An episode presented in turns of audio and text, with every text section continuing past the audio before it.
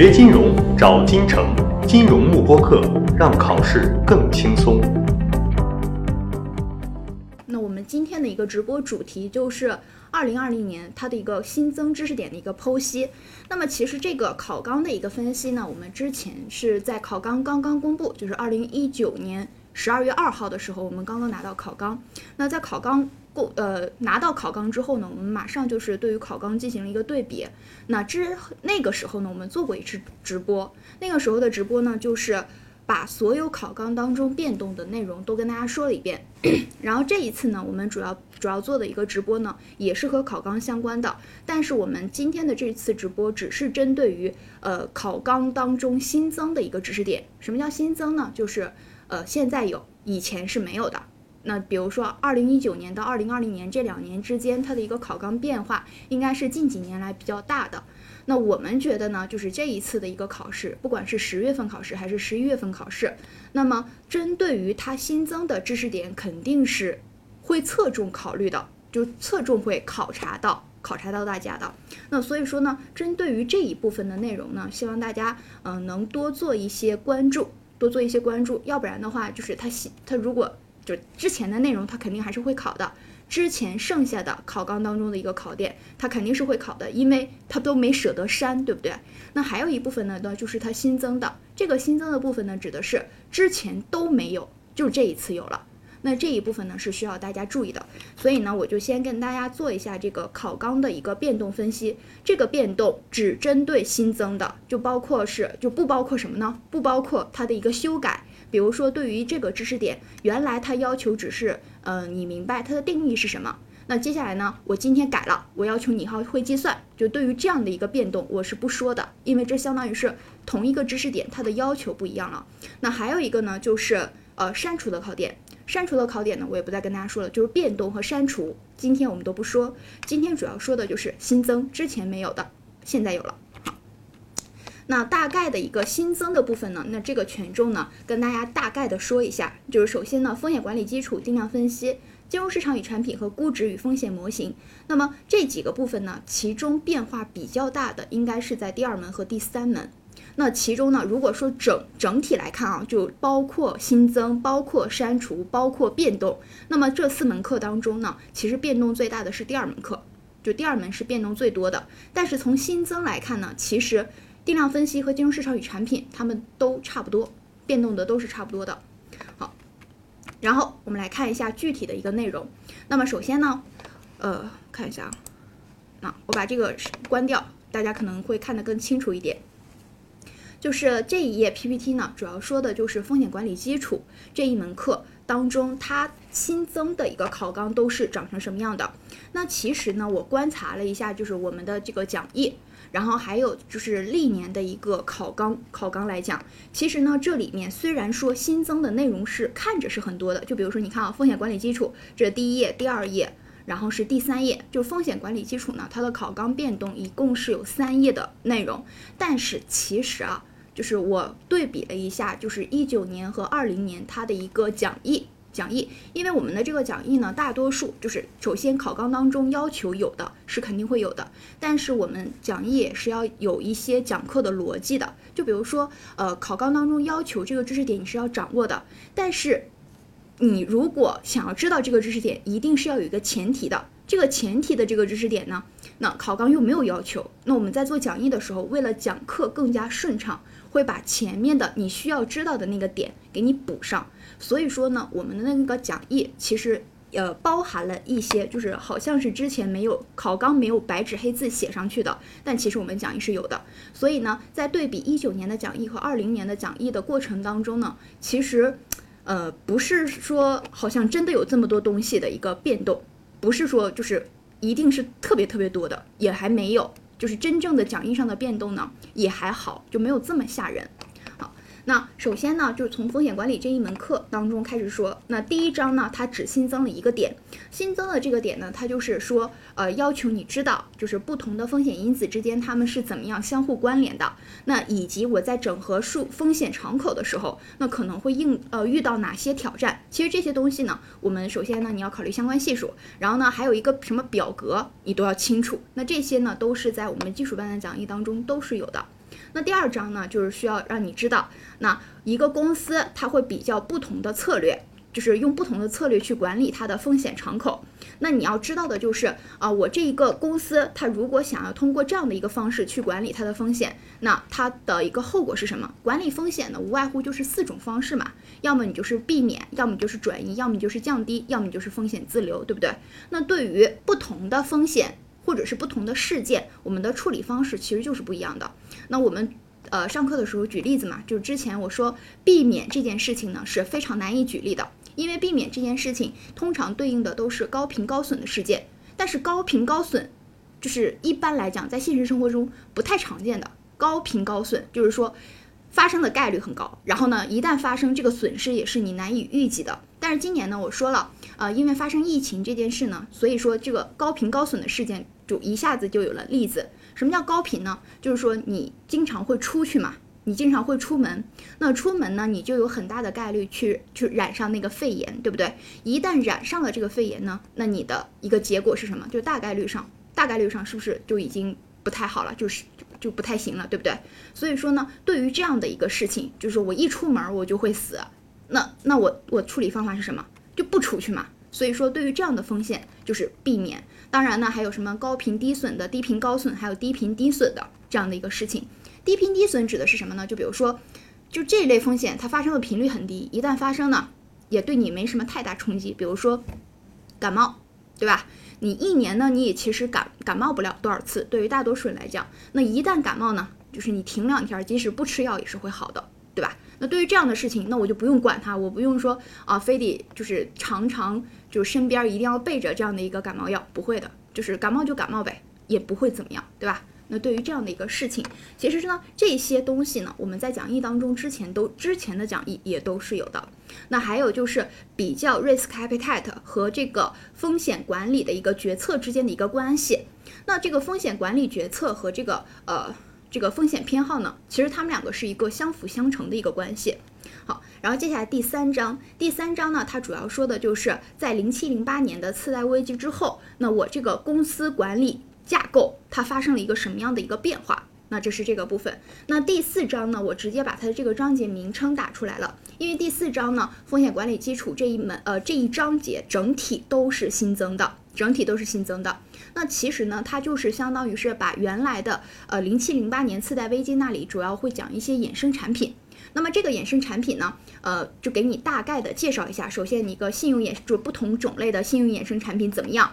然后呢，他们是怎么样通，就是通过这些衍生产品转移的这个信用风险是怎么转移的？然后他们的优势和劣势分别是什么？那还有就是，呃，不同种类的，就是传统的一个方法就可以帮助我们降低风险，呃，信用风险的。其实风险这个东西呢，它是不会凭空产生，也不会凭空消失。它只是从一种形式转换成为另外一种形式。如果说你降低了你的信用风险的话，那势必你可能会增加别的风险，比如说你会增加市场风险等等。那类似于就是这样的形式。但是就相对于市场风险呢，我更呃相当相对于信用风险，如果我更愿意承担市场风险，那么我就有理由把我的信用风险转移成市场风险。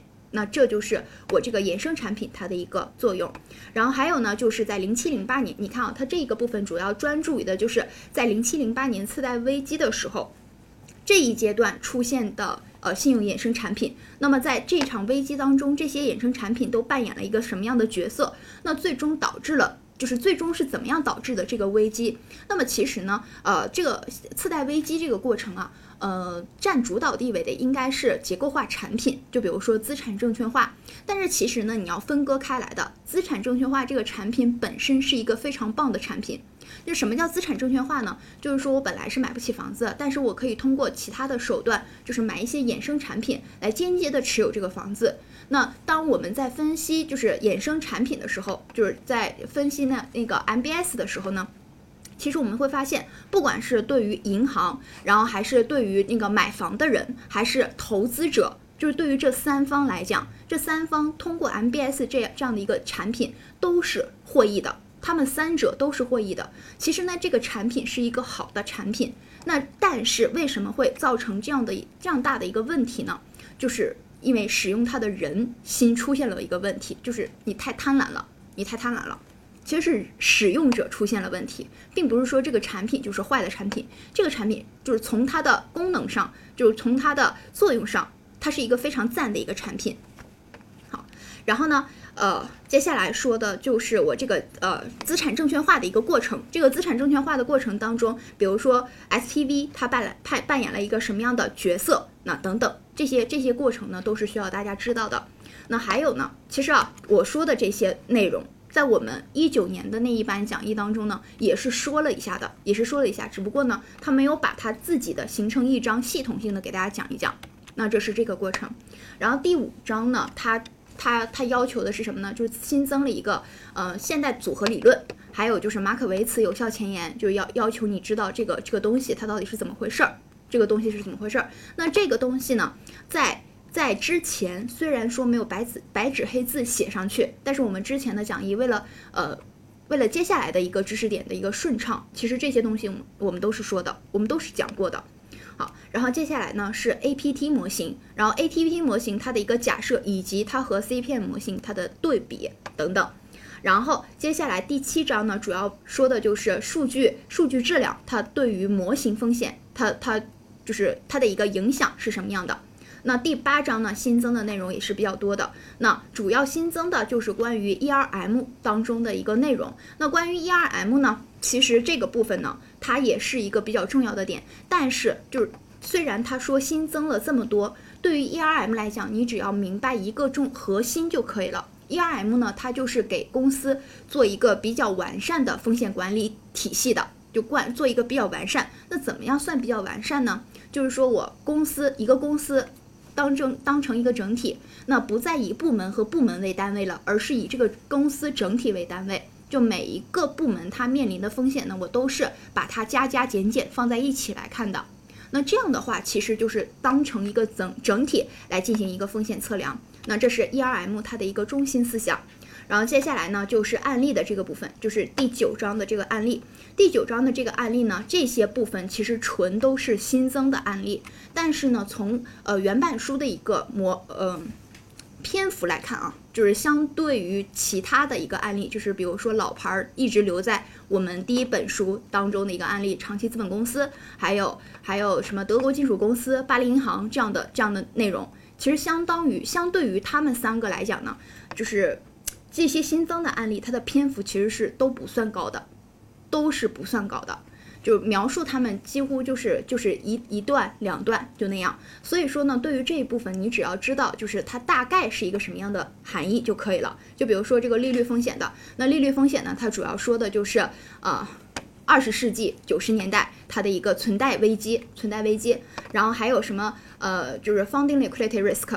就是雷曼兄弟，还有北岩银行啊等等。Reputation 呢，主要说的就是就是有网络风险，还有这个 Swift 呃 Swift 这个系统等等。然后接下来呢，就是第十章的内容。第十章呢，也是主要讲次贷危机当中的一些结构化的产品。结构化的产品呢，比如说 CDO、CDS 等等这一些内容。就这一页 P 呃这个这个 PPT 呢，到时候我会分给大家。然后呢，你。对过去看一下，就是你学完了整体之后，你这些东西当中有哪些还是不太懂的？不太懂的呢？那你可以看一下你的手里的 notes 或者是原版书，都是可以的，都是可以的。你去看一下。那这一部分它对于考纲的要求，其实我们的讲义当中都是有的。但是我怕大家有一个什么样的疑问呢？就是你在看讲义的时候，其实你是不知道这个讲义当中说的这个内容对应的是这个考纲当中的一个考点。所以说，如果你实在是搞不清楚的话，你可以对照着书去看一下，然后接下来呢是定量分析这一门课。定量分析呢，它不管是从从新增、从删除还是从修正，应该都是变化比较大的一个内容了。那首先第一章当中，它新增了两个点。那么第一个呢，就是你要知道，就是事件它的定义，以及事件空间它的一个定义是什么。那还有第二个呢，是有一个完全新增的，就是比如说是这个条件独立。那什么叫条件独立？它和这个我们之前之前说的那个独立事件到底有什么不一样的？那这个过程。然后接下来呢，他说你要知道，就是随机变量它在数学上的一个期望的含义，它的定义是什么？其实就是让你知道均值的一个含义，期望的一个含义是什么。那还有就是对于总体数据来讲，那它的一个四阶矩都有什么？均值、方差、偏度、风度。那它怎么算的也要清楚。那还有就是这个分位点函数以及基于分位点的一个呃估计量。那这个基于分位点的估计量，比如什么呢？比如中位数。中位数呢，其实就是你的百分之五十的一个 quantile，就是你这一个点选择了之后，你要保证你左边是百分之五十，右边也是百分之五十。那这样的一个数呢，就是处于整整组数据最中间的那一个数。那当然了，有最中间的数，就肯定有什么其其他分位的数，比如说十分位的数，然后四分位的数，就整体分成四分等等。那这是这个过程，然后接下来呢，就说的是一个 PMF，就是概率质量函数。那对于概率质量函数来讲呢，其实它就是衡量什么？衡量随机变量和概率之间的关系。然后还有就是这个 margin、marginal 和 conditional distribution。那这两个概念呢，之前是嗯完完全全没有提过的。那什么叫 marginal 呢？marginal 呢？Marginal distribution 我不知道，但是我知道 marginal probability，对不对？一个边际概率，边际概率对应的就是边际分布。那什么叫边际分布呢？就是一个随机变量和这个边际概率之间一一对应的关系。那么同样的，那条件分布就是什么呢？条件分布就是随机变量和条件概率之间一一对应的关系。那为什么会有条件概率呢？呃，条件分布呢？原因就是这一个分布当中如果存在两个随机变量的话，那么就会有。那么就会有一个条件分布，就这个条件可以是任何一个条件，任何一个条件都可以的。好，然后接下来呢，就说的是我的这个啊，这个条件期望。那条件期望呢，它其实是什么呢？就是我这个条件分布它的均值。条件也就是分布，我肯定是可以求均值的嘛。那只要有一个分布，我就是可以求出一个均值的。那这个条件均值就是我从条件分布当中得到的均值。然后呢，还有就是我的计算一组数据，一一组数据它的一个方差，然后还有斜方差等等。那接下来说的就是我这个随机变量，就是如果说一组随随机变量是独立同分布的，那这一组随机变量它应该有什么样的特点？就换句话来讲，就问你什么叫独立同分布？但其实这个东西呢，我们之前在说的时候，就比如说在讲呃中心极限定理的时候，就要求数据就是独立同分布的。在讲中心极限定理呢，那我会说啊，这一组随机变量给你个总体它是有条件的，它一定是独立同分布的。那这个时候呢，大家可能就不知道了。所以说呢，我在上课的时候就直接铺垫一下什么叫做独立同分布。那这一次呢，只不过就是把这个独立同分布直接摆到考纲上来了。但是其实呢，之前我们讲课都是有说的，好，然后接下来是呃斜方差，然后及以及这个斜方差它的它到底测量的是什么东西？然后接下来呢，他说的就是我总体的矩和样本的矩它们之间的一个呃。不同之处，那什么叫做总体的矩呢？总体的矩就是总体均值、总体方差、总体偏度和总体风度。那样本矩，那就是换一个样本均值、样本方差嘛。那么它们在解，它们几个这个矩呢？它在使用字母的时候也是有一个偏向性的。那比如说总体的，它通常都用希腊字母；那样本呢，通常都用英文字母来表示。比如说样本均值我们会用 x 八来表示，但是总体均值呢，我们会用 mu 来表示。那所以说这是它们两个之间的一个不一样。那还有呢，就是你要区分估计量和估计。什么叫估计？估计其实就是一个过程，就是我是怎么估计的。我估计是从总体来估计样，呃，从样本来估计总体的。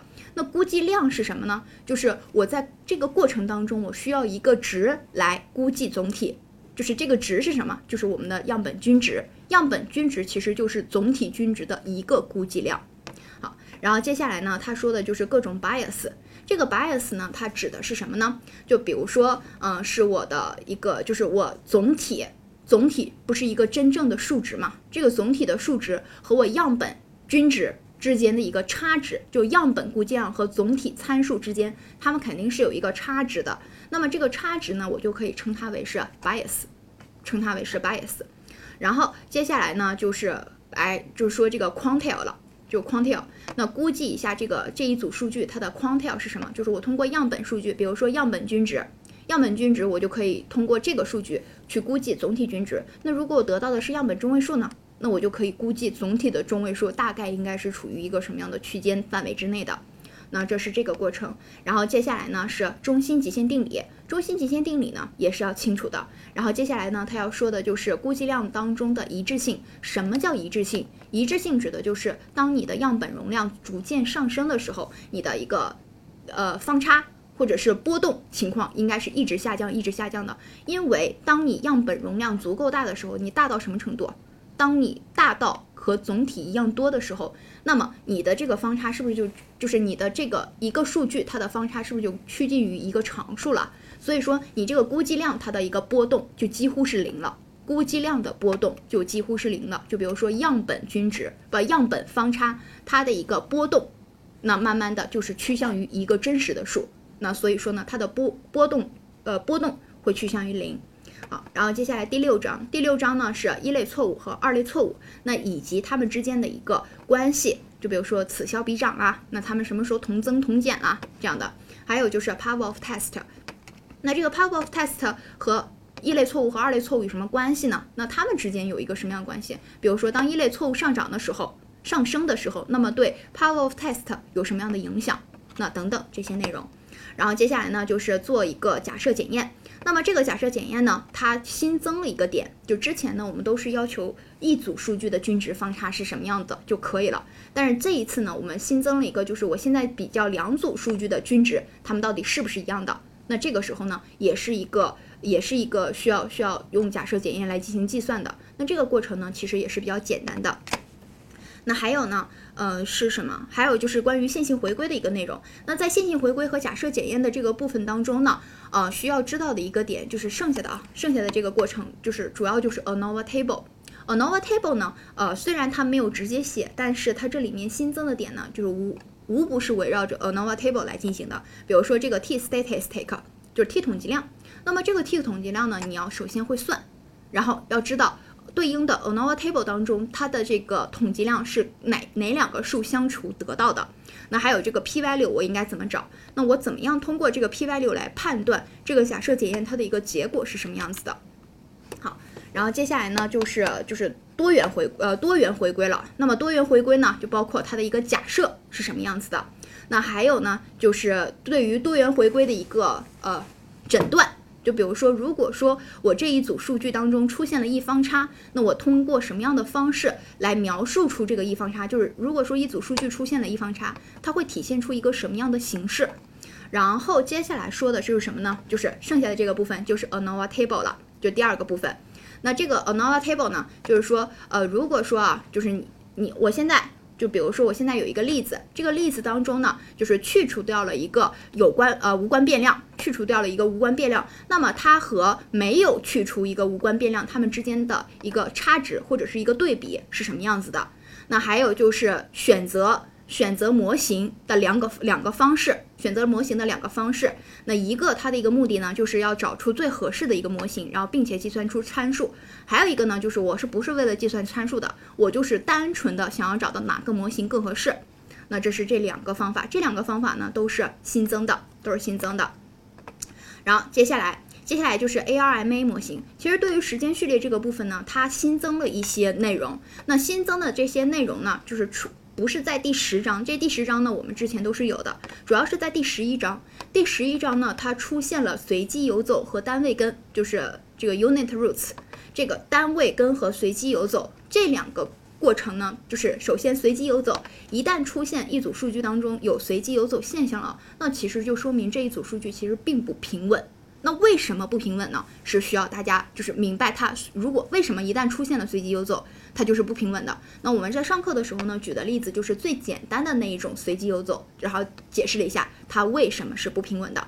那怎么样才能判断出它有没有随机游走呢？在这个时候我们就用的是单位根。所以说这两个概念呢都是新的。那接下来都是围绕着这两个概念那展开的。